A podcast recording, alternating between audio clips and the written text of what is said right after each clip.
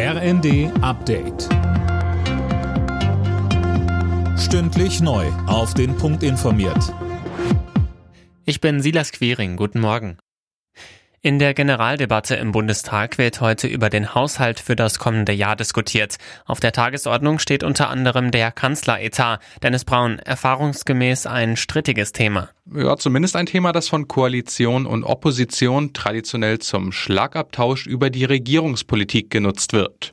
In diesem Jahr dürfte auch das dritte Entlastungspaket der Ampel eine zentrale Rolle spielen. Kostenpunkt ganze 65 Milliarden Euro. Die Bundesregierung will das Paket ja ohne zusätzliche Schulden umsetzen. Die Vereinten Nationen fordern eine entmilitarisierte Zone rund um das ukrainische Atomkraftwerk Saporischia. Auch die Internationale Atomenergiebehörde hat sich dafür ausgesprochen. Weil das AKW seit Wochen immer wieder beschossen wird, warnt die Behörde vor einem nuklearen Unfall. Der ukrainische Präsident Zelensky ist auch für eine Sicherheitszone, vorausgesetzt die russischen Truppen ziehen ab. Großbritanniens neue Premierministerin Liz Truss ist zuversichtlich, dass das Land die Energiekrise meistern wird. In ihrer ersten Rede als Regierungschefin kündigte sie Maßnahmen gegen die, wie sie es nennt, unbezahlbaren Energierechnungen an. Weiter sagte sie,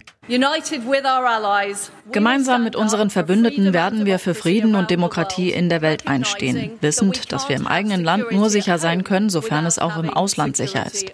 Indem wir in den Bereichen Wirtschaft, Energie und Gesundheit vorankommen, werden wir unser Land auf den Weg zu langfristigem Erfolg führen. Kultrocker Udo Lindenberg soll heute Ehrenbürger seiner langjährigen Wahlheimat Hamburg werden.